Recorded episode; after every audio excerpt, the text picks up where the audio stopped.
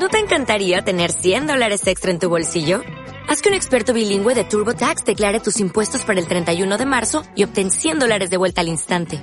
Porque no importa cuáles hayan sido tus logros del año pasado, TurboTax hace que cuenten. Obtén 100 dólares de vuelta y tus impuestos con 100% de precisión. Solo con Intuit TurboTax. Debes declarar para el 31 de marzo. Crédito solo aplicable al costo de la presentación federal con TurboTax Full Service. Oferta sujeta a cambios o cancelación en cualquier momento.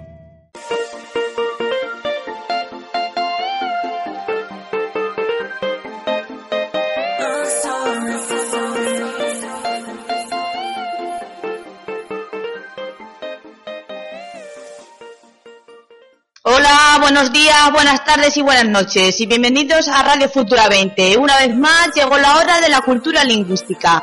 Hoy hablaremos un poquito del realismo. Para ello nos acompaña nuevamente Rocío Morales y Gema Martín. ¿Qué tal chicas? Eh, bien, con ganas de que empiece el programa. Muy bien, encantada de estar con todos. Un placer para mí que estéis aquí una vez más y para los espectadores. Bueno, Rocío, ¿de qué nos vas a hablar para que nuestros oyentes se hagan una idea?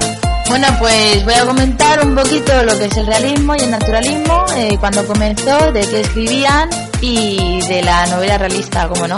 Interesante. ¿Y tú, Gema, de qué nos vas a hablar para hacernos una pequeña idea a todos? Bueno, pues voy a hablar un poco de dos de los escritores de, la, de novelas realistas más importantes de aquella época, como Benito Pérez Galdós y Leopoldo Alas, más conocido como Clarín. Genial, pues cuéntanos un poquito, Rocío, sobre la historia. Eh, bueno, pues surgió durante el reinado de Isabel II, en 1844-1868, donde concluyó el absolutismo y se establece un turno de partidos, moderados y liberales. Cuando esto sucedió, la Iglesia hizo todo lo posible para seguir teniendo los privilegios que tenía y la nobleza mantuvo su poder, mientras que la situación de los pobres empeoró. En 1868, tras una revolución llamada La Gloriosa, Isabel II renuncia al trono y abandona España para quedarse en Francia. Y los problemas sociales no cesaban y el desarrollo industrial trajo los primeros movimientos obreros. Entonces, ¿cómo comenzó el realismo? Pues el realismo comenzó en Europa hacia 1850 y trataba de reflejar la realidad social de la época. Bien, Rocío, ¿y el naturalismo dentro del realismo qué es? El naturalismo es un estilo artístico y literario, donde reproduce la realidad a la perfección en todos sus aspectos, desde los más sublimes hasta los más vulgares. El máximo impulsor fue Émile Zola. Desde Francia se extendió a toda Europa adaptándose a las distintas literaturas nacionales. ¿Y cuánto tiempo tardó en extenderse por toda Europa? Tardó unos 20 años en extenderse. ¿Y cómo representa el naturalista al ser humano? Le representa sin albedrío, determinado por la herencia genética y el medio en el que vive. Muy bien, y cuéntanos un poquito de la novela realista. ¿Cuándo llega a España? Pues a España llegó con retraso porque la burguesía, que eran los protagonistas de este movimiento, no tuvieron peso a, hasta la Revolución del 68 y porque el desarrollo económico e industrial de España había sido menor que el del resto de Europa. ¿Y sus características cuáles son? Pues sus características por la escasez de la narración, el predominio de larguísimas descripciones, las escenas son de ambiente muy precisas y verifican las realidades. El estilo es natural y relativamente sencillo y sobrio. Rocío, ¿pero este tipo llegaba a todas clases sociales o solo a la clase alta? Eh, no, la novela realista tiene la popularidad llegando incluso a la gente de clase más baja. Muy interesante, Rocío. Pues ahora damos paso a Gema, que nos va a hablar de los escritores más importantes, ¿no? Sí, de Benito Pérez Galdós y de Leopoldo Alas, más conocido como Clarín. Sí, pues coméntanos un poquito sobre Benito Pérez Galdós primero, si te parece bien. Sí, claro. Pues este escritor nació en Gran Canarias en 1843, pero estudió en Madrid, aunque terminó dejando los estudios para de dedicarse a escribir. Sus ideas políticas le acabaron perjudicando y en los últimos años de su vida se quedó ciego y atravesó por dificultades económicas. Gema, dices que es uno de los más importantes. ¿Qué destacarías de sus obras? Sí, bueno, fue uno de los escritores realistas que más escribió y destacaría en los episodios nacionales, que es una crónica de conflictos importantes en España. Superó el romanticismo hablando de los acontecimientos que pasaban recientemente. Otro punto que destacaría serían las novelas de primera época, que atacan la intolerancia y el fanatismo.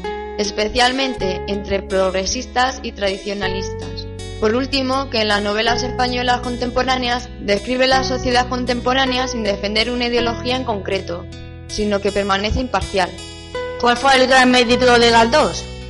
El gran mérito de Galdós fue su arte al trazar el panorama de la sociedad española de su época, proponiendo como única solución la tolerancia y la armonía.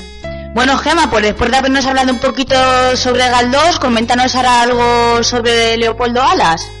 Sí, Leopoldo, más conocido como Clarín, nació en Zamora en 1852, pero vivió en Oviedo. Fue muy influenciado por los clausistas y un firme defensor de las ideas liberales y republicanas.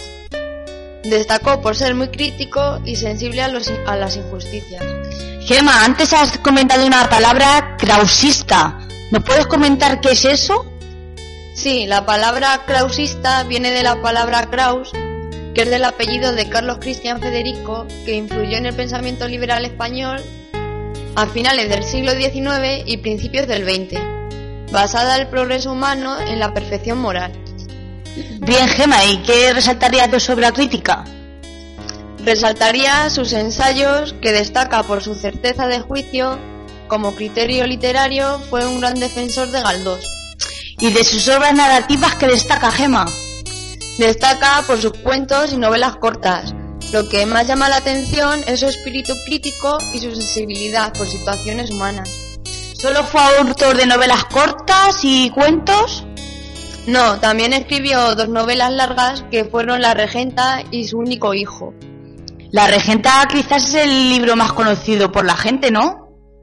Sí, bueno, mientras sus cuentos tuvieron mucho éxito, La Regenta no lo tuvo hasta mucho más tarde. ¿Y por qué destaca La Regenta? Bueno, pues destaca por la psicología de los personajes, la perfecta estructuración y la técnica narrativa moderna. Bien, bueno, pues este es el pequeño resumen sobre el realismo y espero que hayáis aprendido un poquito más sobre este tema. Y de nuevo, muchas gracias, Gema. Muchas gracias a vosotros. Rocío, nada, gracias a vosotros. Por acompañarnos una vez más. Y a vosotros que nos escuchéis cada día. Un saludo desde Radio Futura 20. Adiós.